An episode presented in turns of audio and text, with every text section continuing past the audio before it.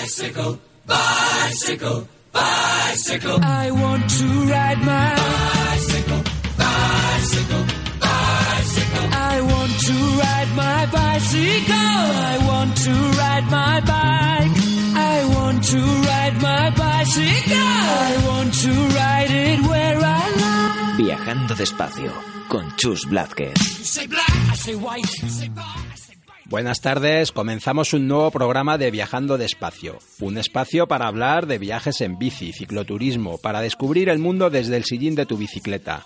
Si viajas en bici, da igual si es a la vuelta de la esquina o estás recorriendo el mundo, este es tu programa. Queremos descubrirte nuevos destinos para viajar en bici, nuevos o antiguos caminos, libros, materiales y bicis para que puedas seguir haciendo eso que más nos gusta, viajar en bicicleta. También nos gustaría conocerte a ti, oyente y amigo que nos escribes, que nos haces recomendaciones. En Viajando Despacio queremos oír tu voz y que nos cuentes tus experiencias mientras viajas en bicicleta. Te esperamos.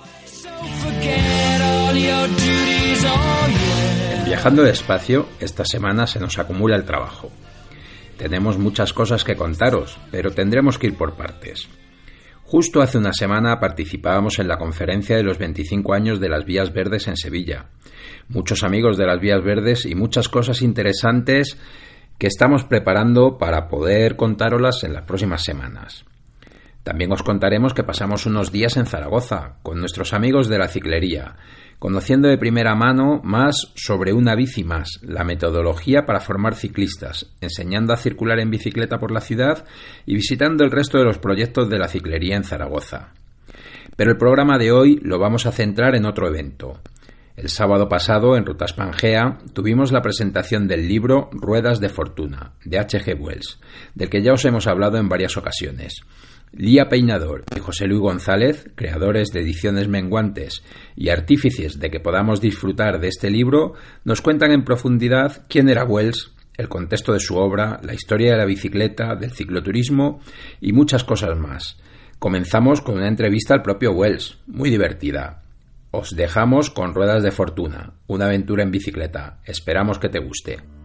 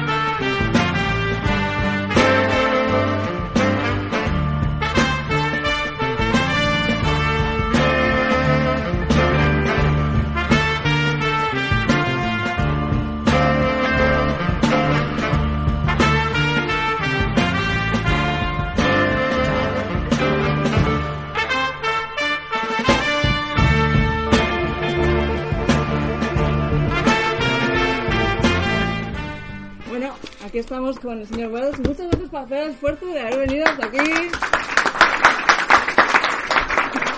Viene usted de Inglaterra, nos han dicho. Sí. Dióme la naturaleza la capacidad de hablar y aquí estoy, a pesar de los años. Eh, qué bien habla de español señor Wells, estoy impresionada. ¿eh? Ese curso intensivo que hizo eh, de Duolingo le fue genial. Sí, en realidad el libro eh, conté hasta Southampton, pero luego cogí el barco y me vine a España. Y que sí, mejor, ¿verdad? Sí, Bueno, ¿qué se? ¿Vamos con la entrevista ya? sí Vale. pasemos a la entrevista. Bueno, señor Wells, montar en... Uy, no, eso es otro. Cuéntenos, señor Wells, ¿fue complicado aprender a montar en bicicleta? ¿Cómo se le dio eso? Bueno, montar en bicicleta se parece mucho a una relación amorosa, como sabes. Es sobre todo cuestión de fe. Si uno cree en ello, la cosa será pan comido. Si existen dudas, por más que uno lo intente, no habrá manera. Ay, ya, es verdad que aprender a montar en bicicleta parece una cosa que se hace así como si nada, pero es verdad que se pegó unas cuantas tortas, ¿verdad? usted? Sí, tengo las rodillas marcadas. Sí, sí. Bueno, a ver, la bici. Aún hay gente que dice por ahí que, que es complicado montar en bici. Incluso hoy en día hay gente que, aquí, que dice que aquí en Madrid que, bueno, que, es, que es peligroso, que no se atreven. ¿Qué les diría usted a estas personas que todavía no se animan a coger la bici? Pues que no vivieron los inicios de la bici. eh, está claro, si te caíste ayer, levántate hoy. El trayecto de menor resistencia es el trayecto del perdedor. Di que sí, Luis. Cualquiera Luis. que haya leído el libro lo sabe. Di que sí, di que qué bien habla, qué bien lo dice. ¿Y cree que eso de las bicis es una simple moda? ¿O cree que por el contrario es algo que va a quedarse con nosotros? Adáptate o perece. Eso ha ocurrido ahora y siempre en la historia. Es el fundamento inexorable de la naturaleza. Lo de inexorable eh, no, no es mío. Estoy inexorablemente impresionada. Es un adjetivo que jamás se hubiera utilizado Como muy de en mi literatura. Como muy de Wells. No es nada victoriano, por cierto. Bueno, corramos un tupido velo. A ver, em, no podemos negar, señor Wells, no podemos negar que cierta parte de la población, y no quiero señalar, ¿no? Eh, considera la bicicleta como un estorbo. ¿Qué opina de eso? ¿Qué decir? La indignación moral es la envidia con halo de un santo. Inexorablemente. ¿Alguien no ha entendido esta frase? Esta, era, esta, es, esta es para avanzados, si no, la hemos metido en medio porque era complicada. Pasamos a... Bueno, la repetimos. La indignación, luego la preguntamos en el bar. Vale. La indignación. La moral indignación moral es la envidia con halo de un santo. O de santo. bueno. O sea, si alguien entiende la metáfora, luego, luego que me la cuente. Es la cosa de los genios. Que, Bueno, que piensen, que piensen. Sí. ¿Qué le parece, señor Wells, este libro tan chulo que hemos editado de Ruedas de Fortuna? Hombre, la belleza está en el corazón del que lo presencia y lo lee. No sé si me ha respondido usted a la pregunta, pero bueno. Los viajes en bicicleta son a veces muy duros, señor Wells. Con las rutas de Pangea hemos sufrido cuestas que parecían paredes. Y nos preguntamos si era necesario tanto de sufrir. Bueno, es que el sufrimiento no tiene nada de malo. El sufrimiento va con la actividad deportiva y con la aventura, siempre que estés sufriendo con un propósito. ¡Ah, el propósito! Claro, ¡El no. propósito! No podemos Vale. empujar la piedra indefinidamente hacia arriba. Hay que tener un propósito. Vale, si lo de la salida del pan- justo cuando bajamos del autobús y venga cuesta para arriba, eso es el propósito. No se puede utilizar como marketing, pero está, está dentro de, Bien, bien. de la actividad. Finalmente, como sabes, señor Wells, vivimos en una sociedad en la que el uso del automóvil se nos ha ido un poco de las manos. ¿Qué opina usted de, de esto? Bueno, se nos está yendo de las manos, pero lo estamos atrapando, ¿no? Cada vez que veo a un adulto encima de una bicicleta, recupero la esperanza en el futuro de la especie humana. Es algo que ya os comenté en alguna ocasión Sí, tomando caña. Sí. Muy buena frase, ¿eh? y que creo que todavía sí, sí. es que todavía es actual. Pues es una frase tan chula que decidimos hacer una bolsa justo con esa frase. Wells, Ah, muchas gracias.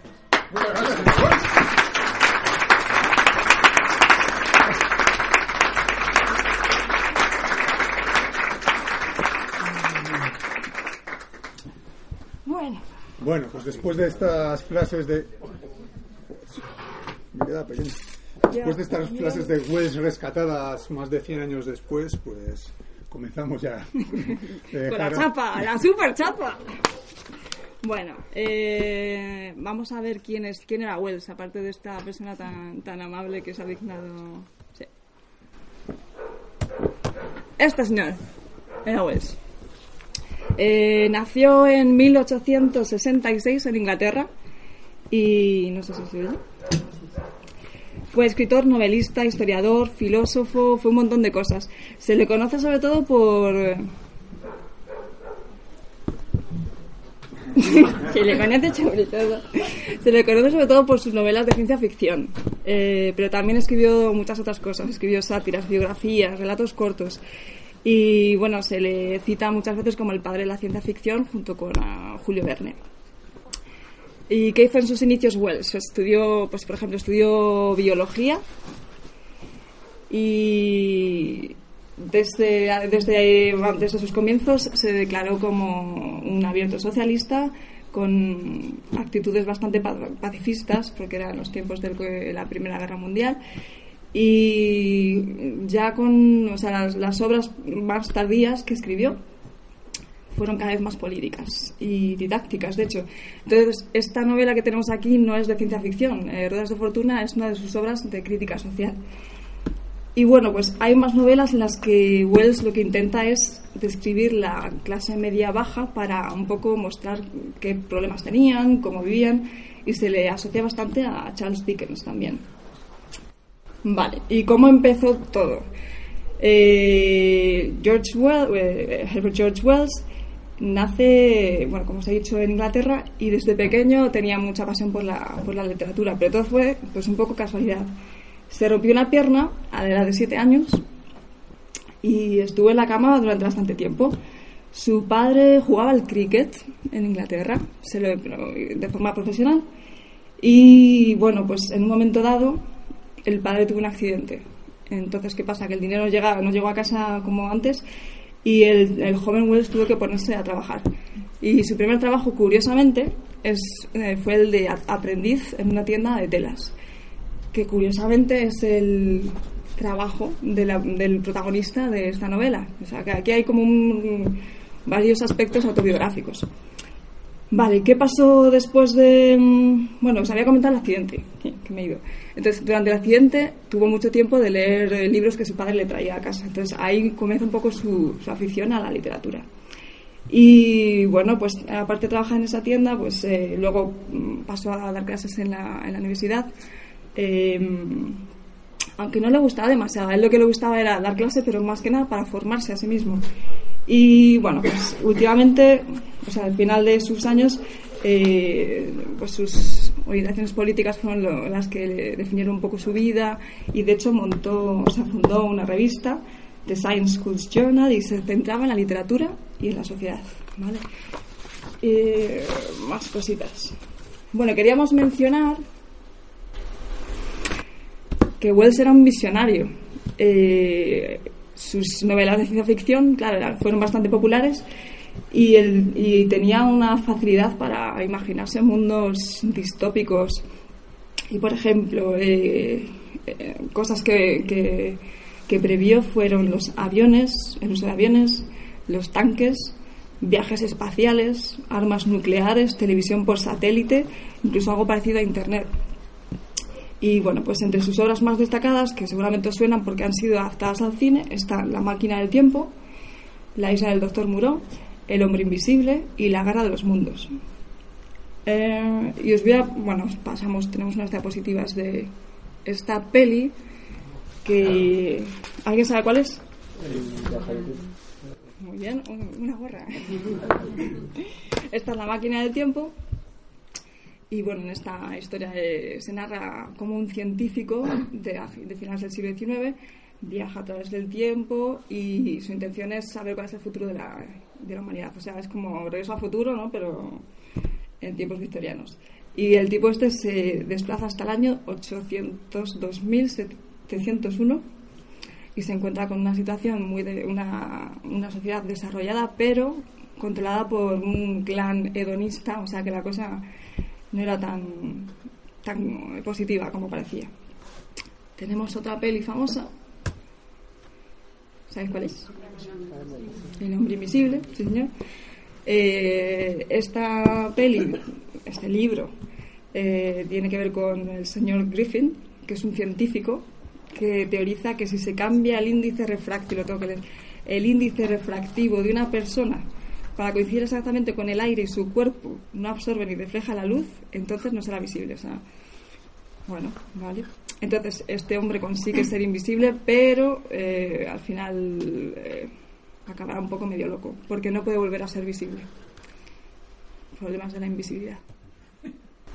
Vale, ¿esta sabéis cuál es? Esta es más difícil.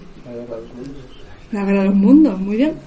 Aquí os quería comentar una pequeña anécdota que a lo mejor suena ya, que es de Orson Welles, escrito casi igual, pero no igual, tiene otra E. El actor, eh, que 40 años después de que Wells escribiera esta novela, mm, toma como partida esta, novela y eh, utiliza la idea del libro como guion radiofónico. Entonces, en 1938 decide radiar esta historia Y claro, era todo tan realista que la gente se lo creyó de verdad. Se creyó de verdad que venían marcianos, porque la, la novela va de eso, de una invasión de marcianos. Y, ¿eh? y la preparó la leoparda, básicamente, porque los radiantes se, creyeron todo y a pesar de que después de que hubo- tuvieron el show este dijeron que no, que es mentira todo chicos, que era broma, pues no, la gente no hacía caso, se fueron de casa huyendo, hubo emergencias, hubo suicidios y, bueno, pues que fue, fue la bomba. Y bueno, también es verdad que estaban en, época de, en la que ya se empezaba a hablar de ataques marcianos, o sea, la gente estaba un poco ya pensando que que había la posibilidad de todo eso. Así que bueno, esto es un poco el resumen de, de quién era Wells. Hemos, esto último tiene que ver con sus obras de ciencia ficción, pero sí que lo que queremos contaros es que eh, Ruedas de Fortuna no entra dentro de, esta, de estas novelas de ciencia ficción. De hecho, es muy, muy realista, súper realista. O sea, es, la historia habla de un hombre que se parece bastante a él, que hace un trayecto en bicicleta por donde él creemos que hizo un trayecto en bicicleta también y, y bueno pues todo todo encaja demasiado así que lo que queremos es dar, daros un poco el contexto de, de esa época en la que Wells escribe esta novela Allá voy. Bueno, pues en ese contexto en el que en el que Wells escribe, a ver, ahí, lo cojo así. Pues en ¿Ya? en ese contexto en el que Wells escribe la novela, bueno, unos años antes, eh, aparece este invento del demonio o el, el objeto más incómodo mm, con la posición más incómoda posible, según describe eh, Haruki Murakami, que por cierto es triatleta y precisamente yo creo que por eso la pone verde, ¿no? Bueno, mm, la bicicleta eh, tiene mm, su inicio un poco en otros artilugios anteriores, que probablemente no se sabe muy bien quién, quién inventa qué, ¿no? En esas épocas mucha gente andaba investigando sobre, sobre las mismas cosas, pero el, el velocípedo o bici draisiana se le, se le atribuye a un, que es este aparato de aquí, que es una especie de protobicicleta, eh, se le atribuye al barón von Dreis, que era un alemán, que, hizo esta máquina andante, Lauf Machine, eh, que nada, era, una, era un artilugio de madera, que, con ruedas de madera, en el que por supuesto no tenía pedales y tenías que ir empujándote, pues como casi como en un caballito de estos, ¿no? De antiguos. Eh, posteriormente en, en, en Lo- Londres los, o sea, los ingleses cogen el invento y lo, y lo intentan mejorar y le ponen ya pues eh, mm, dirección ¿no? para que para que puedas dirigirla mejor y bueno otras mejoras luego el invento eh, lo retoman los franceses y esto eh, estamos hablando de que más o menos el, el barón eh, von Dreis eh, hace su, su invento en 1818 y mm, estuvo como vigente bastante tiempo, hasta, hasta aproximadamente 1860 no aparece este modelo de, de Pierre Michaud que es ya eh, el que incluye los, los pedales, ¿no? Y ya se parece un poco más a, inventos posteriores que vinieron. Eh, en este ya el, movimiento se accionaba mediante pedales que iban fijos a la rueda delantera. Eh, mm, eran de metal y eran muy incómodas. Estas bicicletas pesaban uno, como unos 40, 40 o 45 kilos. Tenían las ruedas metálicas. También aparecieron eh, con esta forma triciclos y, y cuatriciclos. Eh, ¿Siguiendo? sí, seguimos. Esto igual os suena más, el penny farthing, que, que son como más, ¿no? Las- aparecen a veces en las películas o en los cómics, en, en la- y están ahora también un poco de moda, ¿eh? se, están, se están un poco retomando. Eh, eh, aparecen en la década de los 70 mm, y mm, lo que hacen es, eh, bueno, son más rápidas que las anteriores, mucho más ligeras. Y llegamos un poco a, a la Safe Bicycle, que, Safety Bicycle, que es eh, eh, la que aparece más o menos en la década de los 90 que es eh, la que utiliza ya Wells. ¿no? Él, él- empieza a pedalear con esta bicicleta y el protagonista de la novela tiene una bicicleta parecida a esta. Eh, estas bicicletas ya tienen la estructura prácticamente de las que tenemos ahora, donde se inventa ya la, transmisión por cadena, los pedales adelante, la transmisión por cadena a la rueda atrás, incluso llevaban frenos y más o menos es la disposición de, de la bici actual que ha durado pues ciento y pico años, que, es lo que tenemos vigente ahora. ¿no? Pues estas bicis de, de- un ejemplo de una bici de aproximadamente pues eso 1890 que ya veis que tenían el cuadro de diamante, ya estaba inventado y no, no o sea, luego ha habido un, mo- un montón de innovaciones, pero la estructura básica es exactamente la misma que, que en estos años. Eh, sí, con, con- en todo, con todos estos inventos que hemos vivido, se viven como edades de, de oro de, de la bicicleta, desde, desde la de la Siena se pone de moda, cuando llegan cuando llega el invento de Michaud, el velocípedo con pedales, se pone también de moda, la gente lo compra. Cuando llega el, penny farthing, la gente igual. Y, pero sobre todo en el momento de que llegan las bicicletas de seguridad, como mm, los otros inventos eran tenían un poco de riesgo, eh, pues se extiende mucho más y sobre todo son las mujeres las que pueden, que, hasta ese momento tenían un poco vetado el uso de, la- de los velocípedos, en general, con, con la bicicleta de seguridad se extiende muchísimo eh, entre la mujer el, poder pedalear y, y- y eso, bueno, pues genera situaciones mm, en la época victoriana como las que un poco describe esta novela. Vamos dejando así como pinceladas un poco para, Qué intriga. para poner un poco de interés.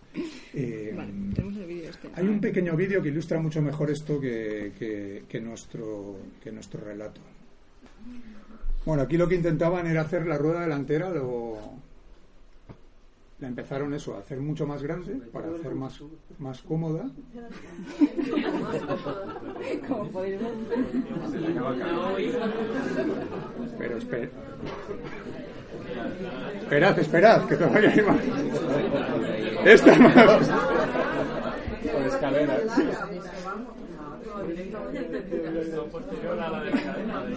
Aquí yo creo que hay un señor ayudándole. Sí, está un poco trucado está, ¿eh?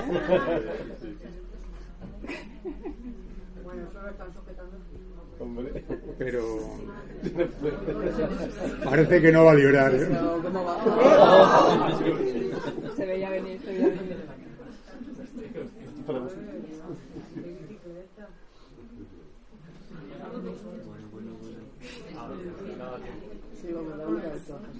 Bueno, llegó un momento que se dieron cuenta de que lo de la rueda grande ya no tenía mucho sentido y empezaron a hacer las más pequeñas luego cada vez.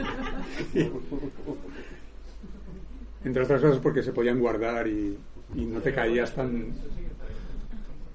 Si te caías al menos no era tan grande el trompazo. Esta ya tiene una pequeña cadena ahí adelante y a partir de ahí, curiosamente, se pasó ya la bicicleta prácticamente como la conocemos hoy, ¿no? que ya es la bicicleta de seguridad con la que con una bici de estas pues mm, fue con la que pudo pedalear Wells y pedalea también el protagonista de la, de la novela. La revolución. ¿Por qué hablamos de revolución? La bicicleta, como hemos dicho antes, supone una, una revolución sobre todo para las mujeres. Las mujeres antes eh, no, con la bicicleta de seguridad, como hemos dicho, de repente tienen acceso a una máquina que al principio es de más para las clases sociales altas y se convierte como en un hobby, pero claro, luego se empezó a abaratar la producción de bicicletas y, y bueno, pues se convirtió en un- una máquina que estaba que era accesible para clases medias, bajas. Se convirtió también las salidas en bici en algo social eh, y de hecho en algunos escritos sí que es verdad que comentaban algunas mujeres que decían, jo, qué rollo que tengo que aprender a montar en bici porque si no me quedo fuera de los ámbitos sociales. O sea que poco a poco se tardó, pero sí que fueron comienzos muy difíciles.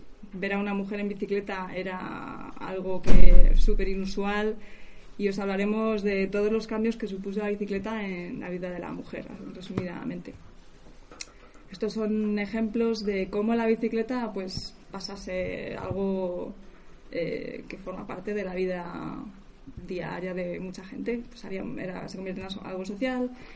Y bueno, el marketing estaba ahí también. Aquí hay anuncios de academias eh, que intentan captar a gente para enseñarles a, a montar en bici.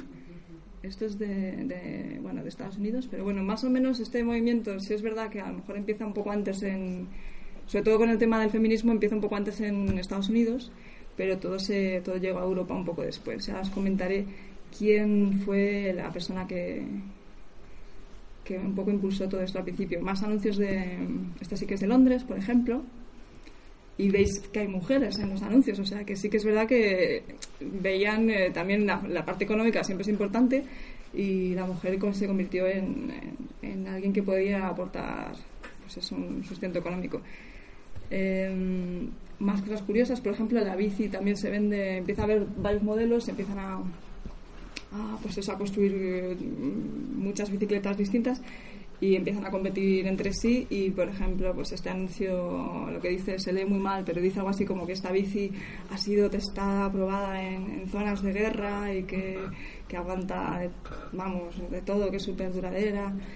Y bueno pues este anuncio. También es curioso lo que anuncia son un ungüento para heridas.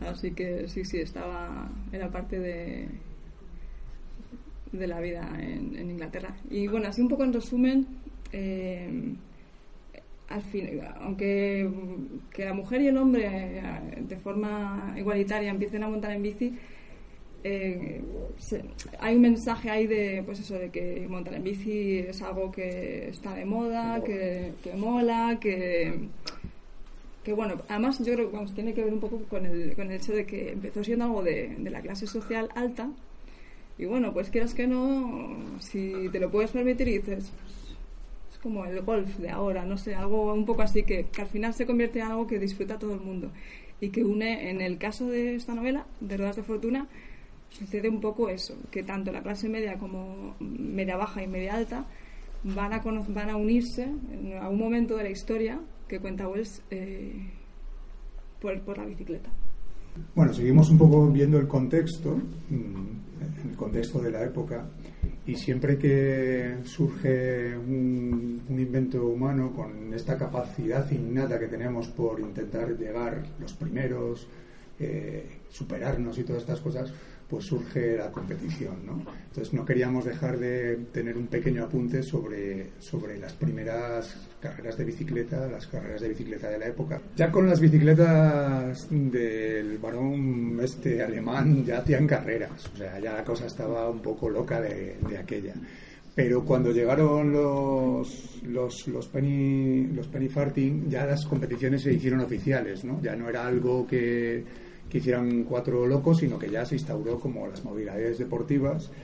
Y se supone que la primera carrera eh, celebrada oficialmente fue en 1868 y que la gana este señor, creo que es el del centro, si no lo equivoco, un, un inglés que se llama, se celebró en Francia, pero ganó un inglés que se llama James Moore la primera prueba eh, eh, oficial de Penny Farthing la gana este. Lo que pasa que había habido otra anterior con la bicicleta de Michaud, la, que tenía las, los pedales en la rueda delantera, pero que era de era todavía metálica de madera, más mucho más tosca. Bueno, este señor igual eh, Henri, Henri, de puedo decirlo en francés. Eh, en 1893, el francés fundador del mítico Tour de France, Henri Durand, registra el primer récord de la hora sobre el circuito del velódromo Búfalo en París. Es este señor que luego se hace periodista y, y funda el Tour de Francia en 1903. ¿no? Es uno de los impulsores del, del, Tour de Francia, eso ya es otra historia. Pero bueno, el primer eh, Tour de Francia eh, eh, nace un poco después de esta época y, aquí hay ríos de tinta eh, escritos sobre, sobre todo esto.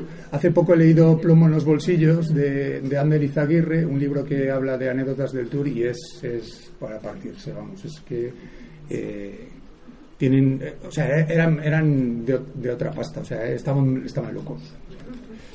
Eh, y también luego había, se empezaron también a, a profesionalizar carreras en pista. ¿no? Un- por una parte iban las grandes rutas, ¿no? con las carreras por etapas, y las carreras de pista. Y em, en muchas de esas carreras también empezaron a participar mujeres. ¿no? Eh, afortunadamente, pues eso, había, había mm, ya pues, eh, señoritas que estaban aficionadas a la competición. Bueno, dos ejemplos porque nos gustan, nos gustan así las cosas un poco ya de, minorías, perdedores y estas cosas. Eh, el señor este se llamaba Mayor Marshall, que nació en el 1878 y americano eh, y se hace ciclista profesional eh, y en, en 1900 ya empieza a conseguir récords mundiales de pista, ¿no? El tío pues debe pedalear ahí como, vamos, y eh, después de esos récords mundiales, el pobre hombre, que, claro, le costó un montón triunfar por, por- porque era de color y en aquella época las cosas estaban fatal todavía, se tiene que retirar eh, un poco por las presiones, ¿no? Como el tío era bueno y ganaba, pues tenía presiones para, para que y ataques racistas y se tiene que retirar, ¿no? Y el tío muere luego, bueno, años después, muere en la pobreza y después de cosechar muchos éxitos deportivos, pues es olvidado un poco. Y la señorita es Que no sabéis quién es, ¿eh? No, venga. Sí. Por si acaso, no sé. Alfonsina- Saben, saben mucho por aquí. Alfonsina Estrada, que es una italiana, eh, que es un poco posterior, eh, bueno, eh, un poco más joven que, que este señor, pero que participa en el primer Giro de Italia porque la confunden con un hombre la organización y la, y la dejan participar. Esto fue en, el, en 1924 pasa y, y para, para acabar la, esta, esta, este apartado de la competición eh, queríamos hablar del farolillo rojo porque el farolillo rojo sabéis que, es el que queda el último en las carreras ¿no? y bueno es un término ¿sabéis dónde viene esto de farolillo rojo? es muy a mí me gusta mucho cuando en los trenes eh, tenían tendencia a descarrilar y perder algún vagón. En el último vagón, cuando salían de la estación, colocaron un farol rojo para saber que era el último. Y así si perdían algún vagón, pues, pues se daban cuenta, ¿no? Eh, de lejos. Entonces, en las carreras, al que quedaba el último le empezaron a llamar el, farolillo rojo. Y este señor fue el primer eh, farolillo rojo de- del Tour de Francia, que está ahí muy feliz, ¿no? Eh, hay, hay eh, verdaderos especialistas en el ciclismo profesional en ser farolillos rojos que intentan quedar los últimos. Porque también, si vais a Wikipedia y ponéis farolillo rojo, aparece un listado de, de, por ejemplo, del Tour de Francia, de todos los nombres de los farolillos rojos de todas las ediciones. Vale. Bueno, eh, ¿qué nos toca ahora? Ah, vale, sigo hablando. Bueno, algo que igual sabéis alguno de los que hay aquí bastante más que nosotros. Eh, pues evidentemente la bicicleta da posibilidades de viajar, eh, da posibilidades de desplazarse de una manera barata y eh, pues la gente la empieza a utilizar para, para ir de aventura, para hacer viajes, para explorar el mundo. Y evidentemente los inicios, pues bueno, son, complicados como, como todo. Eh, aquí hay un, un señor que con ese invento que no sabemos muy bien lo que era, eh, se, se hace, este se llama, este señor era americano, eh, Kirkpatrick, no, eh, perdón, era escocés, ¿ves? es que tengo, tengo un problema con la geografía.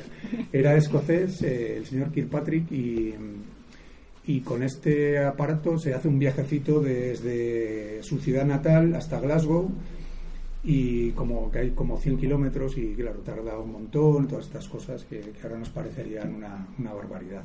Y se supone que es el primer viaje así oficial largo que hacen con, con un invento parecido a una bicicleta. Eh, cuando, se, cuando la bicicleta de seguridad ya empieza a, func- a funcionar y a ser popular, ya la cosa cambia, porque aunque no tenían marchas y aunque pesaban un montón, no era tan difícil viajar con ellas y ya empieza a, a, a ver eh, bueno, pues unos cuantos locos interesados por irse por ahí por el mundo ¿no? en busca de aventuras en la, en la bicicleta.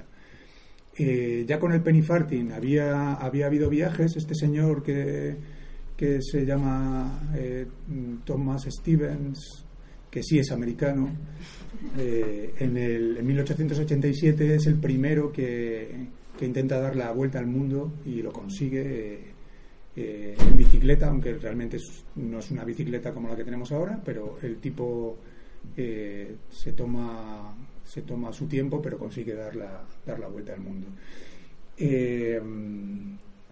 Y él, el primero que lo hace con la, o se supone que el primero que lo hace con la, con la bici de, o que lo intenta más bien, porque, porque no, no, no sabemos si llegó a conseguirlo o no, el que está a su lado es, es Fran Lenz, que se entusiasma con la, con la hazaña esta del Stevens y entonces intenta darle la vuelta al mundo con otro, con otro recorrido. Eh, parte de Asia en dirección a, o sea, de América en dirección a Asia, empieza por China, no sé qué, y en, y en Turquía, en una zona de Turquía, no, tiene, no se tienen más noticias de él. Entonces, eh, bueno, mm, se supone que quedó, se quedó por ahí a vivir o se lo comieron los leones o los turcos o, entró en la embajada de Arabia Saudita o yo qué sé, no sé. En fin, bueno, eh, total, que, que... Ah, por cierto, hay un libro, hay, hay, algún, hay literatura sobre este tío si queréis si queréis buscar, casi investigando aparece algún libro que cuenta el ciclista perdido por ahí. Eh, más eh, cosas, chicas que viajan, ¿no? Esta mm, os sonará bastante la, probablemente que ya el nombre de Annie Londonderry, que, que en realidad no se llamaba así, tenía un nombre lituano, era algo así como Koskowski, que era el apellido del marido. Y Londonderry era realmente una marca de, de agua de manantial, de manantial que la patrocinó y eh, bueno, esta, esta mujer eh, era una era una emigrante que había llegado a los Estados Unidos y, y, era una mujer muy activa eh, que, que, había sido librepensadora, emprendedora. Bueno, entonces la, marca esta de agua la quiso coger como reclamo publicitario y eh, pues le empezaron a pagar porque se paseara con la bicicleta y al final todo eso derivó en una especie de apuesta. que con los miembros del club de, Boston que le eh, ofrecieron un premio de 5.000 dólares si daba la vuelta al mundo en bicicleta en 15 meses. ¿no? Eh, y a pesar de que ella no había montado mucho en bicicleta, ¿no? de una manera ya que no había hecho otros viajes y tal, la tía aceptó y consiguió, consiguió realizar el, reto. ¿Algo más de la mujer? Pues hablando de chicas, vamos a pasar ya a otra cosa. Bueno, pues es un buen nexo porque Annie Londonderry pues se convierte en un ejemplo de una mujer que decide aceptar un reto que bueno no, has mencionado nada pero tenía tenía hijos estaba casada y decide dejar todo y, y marcharse de viaje con la bici. Y bueno pues con los problemas que eso conllevó y, bueno lo consiguió. Entonces em, la bici se convierte realmente en algo que se utiliza como, como elemento liberador. Y esta señora que tenemos aquí se llama Amelia Bloom, que es de Nueva York, y que pues igual tenía era de ideas abiertas, eh, tenía formación y, y decidió publicar en un periódico con, con una o sea, con, con, con los ánimos y el apoyo de unas amigas que tenía también de ideas un poco feministas eh, empieza a publicar artículos en los que se habla de la liberación de la mujer, de los derechos de la mujer y mm, una de sus amigas es Susan B. Anthony, que bueno, no sé si os sonará, pero tiene una frase que, que está muy bien, que habla de, la bicicleta y su relación con la mujer, que dice, la bicicleta ha hecho más para emancipar a la mujer que cualquier cosa en el mundo. Y vamos, estoy, estoy de acuerdo. Entonces, en, este, en esta época, en 1851, Amelia Bloomer, eh, aprovechando esta publicación que llevaba ella, eh, hace un escrito para, dedicado a las mujeres y animándolas un poco a que, se unan al movimiento eh, feminista. Y decía algo así como, a vosotras, amas de casa, os decimos, Desabrochad vuestros vestidos y dejad que todas las prendas queden holgadas sobre vuestros cuerpos. Seguidamente respirad a pleno pulmón, henchidos de aire tanto como podáis y en ese mismo instante abrochad la ropa. Cortad después esas faldas ondeantes hasta la altura de las rodillas y poneos unos pantalones holgados abrochados junto a los tobillos.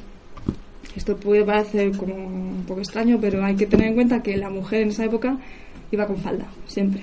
Iba, según datos que he leído, con hasta 10 kilos de ropa puestos. 3 kilos de ropa interior y el resto de exterior. O sea, en fin. Entonces, con la bicicleta, ¿qué pasa? Están vestidas con, con el corsé, con las faldas, con, con estos 10 kilos, intentan dar pedaladas y claro, o sea, es que esto, esto no funciona y empiezan a idear cómo cambiar el vestuario sin que se note demasiado para que no sean criticadas y, llegan un poco a, esta a, una oriente a otro invento más que se llaman los bloomers que son los pantalones bombacho que conocemos ahora hay patrones empiezan a distribuirse en esta publicación que, que lleva Amelia esta es Amelia Bloom eh, pues los patrones están a disposición para las mujeres que quieren hacerse pues estos pantalones bombachos.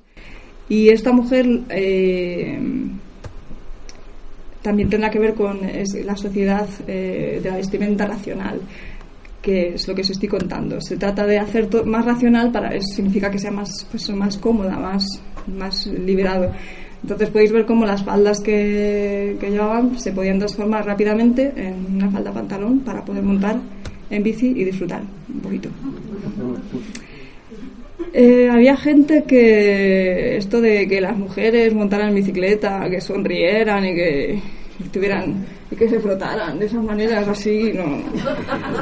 Eh, entonces aparecen muchos doctores, expertos, que empiezan a hablar de de, lo mal que de los prejuicios que, que pueden tener la, pues eso, montar bicicleta en la mujer.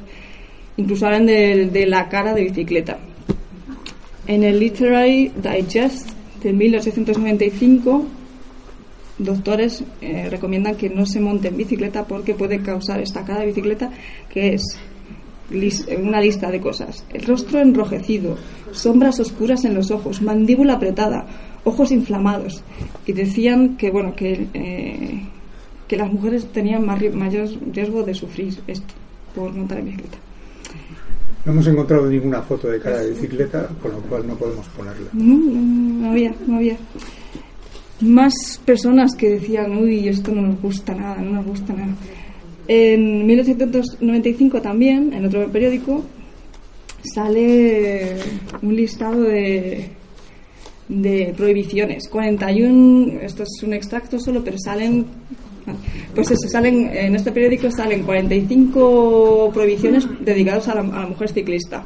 Entonces, bueno, ahí hay un listado que os puede decir, dar pistas. Eh, dice, por ejemplo, eh, básicamente que, que no lleves ropas ajustadas, que no hables de bicicletas, que, que no que no hagas nada que produzca la, la de bicicleta, que no vayas deprisa, que no lleves joyas si estás en la bicicleta. O sea, son todo. A mí me gusta mucho esto. ¿Cuál? ¿La primera? Ah, es que no caben todas. Pero bueno, la primera decía, no te desmayes en la carretera, mujer. Si los corsés, los corsés, ¿para qué eran? Para que la gente se desmayara. Si eran perfectos. O sea, lo que hacían era apretar tanto que no podían respirar las mujeres. Entonces, de hecho, las feministas eh, acuñaron el término de Emancipation Waste o Bicycle Waste, que significaba que sus corsés los iban a aflojar. Se daban cuenta de que cuando iban en bicicleta apretaba tanto que no podían respirar bien. Entonces dijeron, vamos a aflojar un poquito la cosa. Y para que veáis, bueno, y la foto que viene ahora me llamó mucho la atención porque es en un sitio donde hay gente muy bien educada, es Cambridge University, está lleno de, universitarios. Arriba hay una mujer colgada de una bicicleta y este es el momento en el que la universidad decidió abrir, las puertas a la mujer en la universidad, porque hasta entonces solo había estado abierta para hombres. Y ese, ese monigote, mujer monigote, simboliza la nueva mujer, que la nueva mujer es como se acuñó a esta mujer de ideas avanzadas que, que iba con bloomers y que quería montar en bicicleta y que quería luchar por los mismos derechos que tenía el hombre. Entonces, pues bueno, era la respuesta de los hombres universitarios ante esta nueva entrada de la mujer en la universidad. No estaban muy contentos. Bueno, a ver, em, la novela de Wells estaba ya publicada en España, 1930. Había una traducción, la tenéis delante de vosotros. La traducción estaba bastante desactualizada y decidimos traducirla de nuevo. ¿Cómo llega esta novela a nosotros? ¿Cómo llegó esta novela? Porque no sabíamos de... A ver, conocemos a Wells, pero tampoco somos fans sí, de toda la vida de Wells. Pero sí nos habíamos leído un libro que va de bici, bici urbana, de un tal Pedro Bravo. No tenemos aquí el libro, pero bueno, eh, os lo Pedro Bravo. Ya, Pedro Bravo, que manda disculpas. Pero bueno, pues es un libro en el que habla del uso de la bicicleta en la ciudad eh, y se aprenden cosas. eh, o sea, que es un libro bastante ameno. Y en ese libro justamente hablaba de, esta, de este libro de Wells que, y decía algo así como que pena que no esté traducido al español. Total, ahí nos pusimos, hace mucho tiempo, por cierto, pero bueno. Y estas son, nos querían enseñar, eh, estas son ilustraciones originales de la publicación original. Este es el personaje principal de la novela, se llama Hook Driver, y está su bicicleta. Y es un señor de clase media baja que trae- vive en Londres y trabaja en una tienda de telas. Como podéis ver aquí.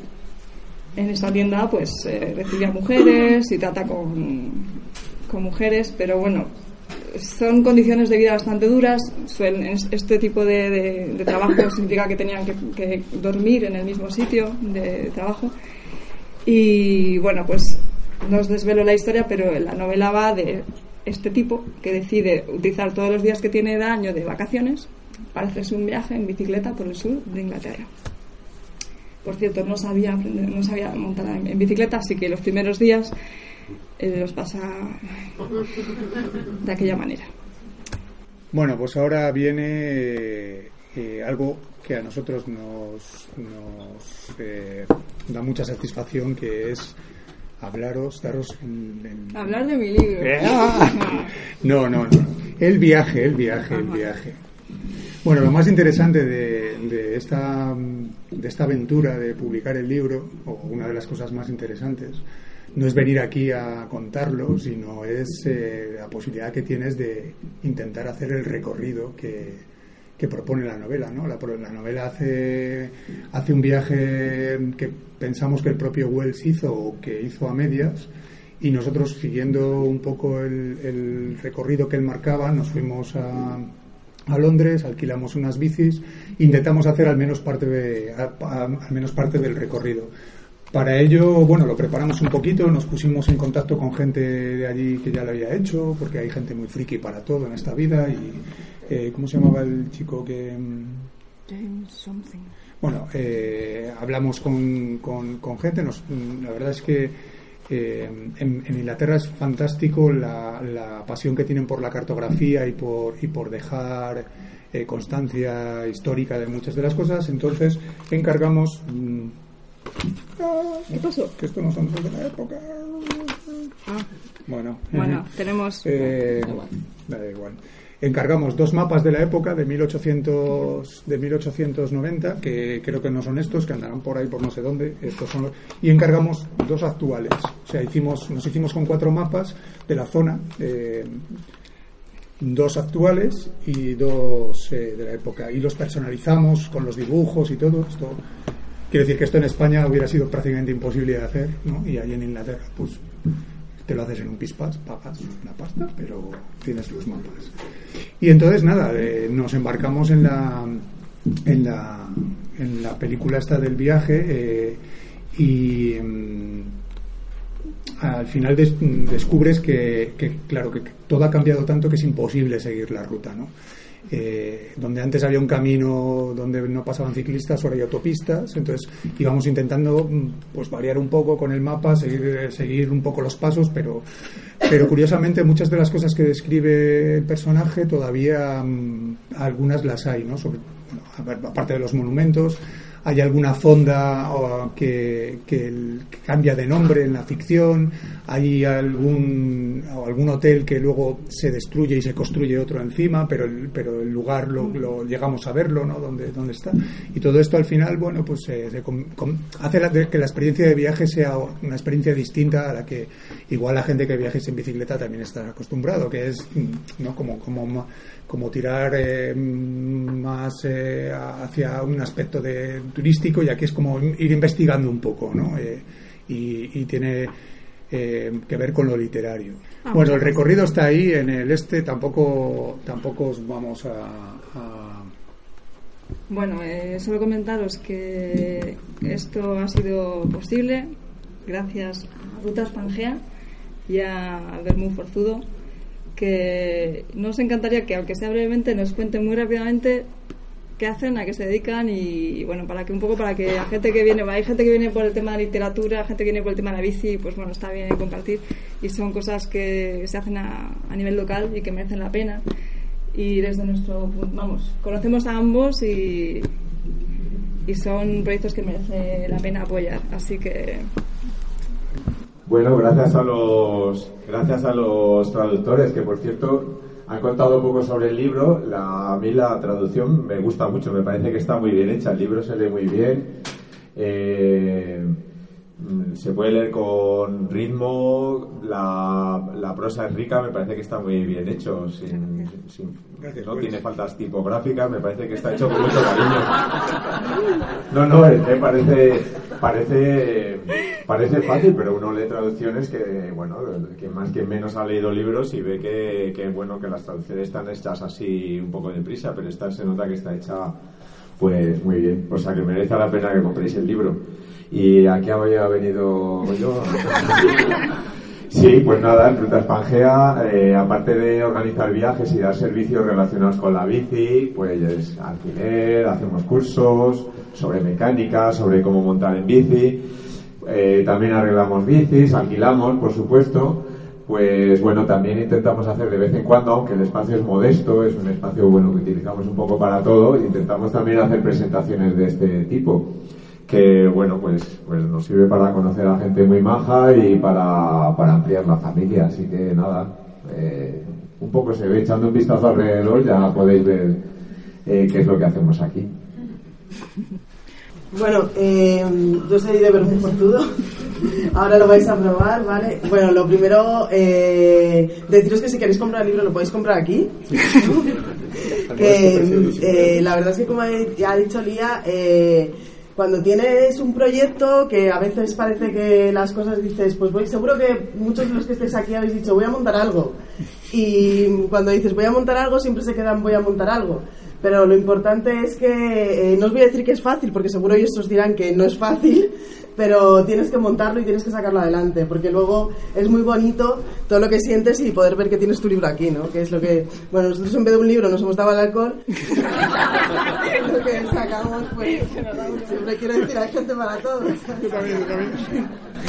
Pues eh, lo que sacamos pues es un vermú que es del Bierzo, lo vais a probar ahora y está hecho con uva eh, con uva Doña Blanca. La base, bueno, sabéis que ahora el vermú está muy de moda porque antes donde la gente como nosotros tenía hijos, no sé qué, ya no salía más, pues ahora salimos de día, no tanto de noche y tomamos más cañas, más vermú y cosas así. Entonces el vermú es un producto que ahora está de moda y, y está saliendo vermús un poco de más calidad. ¿Qué pasa? Que antes el vermú era el vino que sobraba de la bodega y era un poco malo, le echábamos infusiones y de ahí sale el vermú. Ahora no, ahora podéis encontrar ya vermús que están hechos con, con vino condeón, con vino homónimo y nada, que el nuestro es, de, es del Bierzo, hecho con uva de viña blanca, que es la uva que se utiliza para rebajar la acidez de los godellos. Si os gusta el vino blanco y tomáis godello, la uva de viña blanca no se suele, no, no la soléis conocer mucho, pero se utiliza para eso, para rebajar la acidez. Entonces es una uva dulce y vais a notar que tiene un, un dulzor natural. El- y espero que, nada, simplemente que espero que os guste.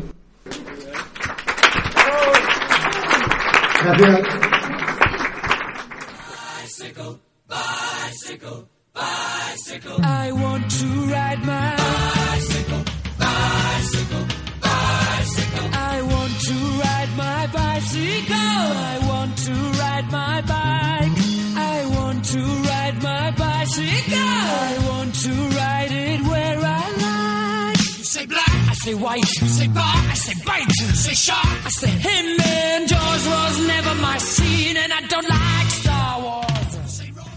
Como siempre, un placer compartir este tiempo de radio. Recuerda, no vamos en bici para añadir días a nuestra vida, sino para añadir vida a nuestros días. Si no te quieres perder ningún programa de Viajando Despacio, suscríbete al podcast en iVoox y por favor déjanos un comentario si te ha gustado nuestro programa. De esta forma nos ayudas a que podamos seguir llegando a más amantes de los viajes en bici. Estamos en Facebook, Twitter y esperamos tus propuestas de ruta, viajeros, tus comentarios. Si te apetece contactar con nosotros, puedes escribirnos a viajandodespacio@rutaspangea.com. Gracias por haber llegado hasta aquí. Viajando despacio volverá la próxima semana con más rutas, más viajes y sobre todo más bicicletas. Hasta la semana que viene. Un saludo viajero y a dar pedales.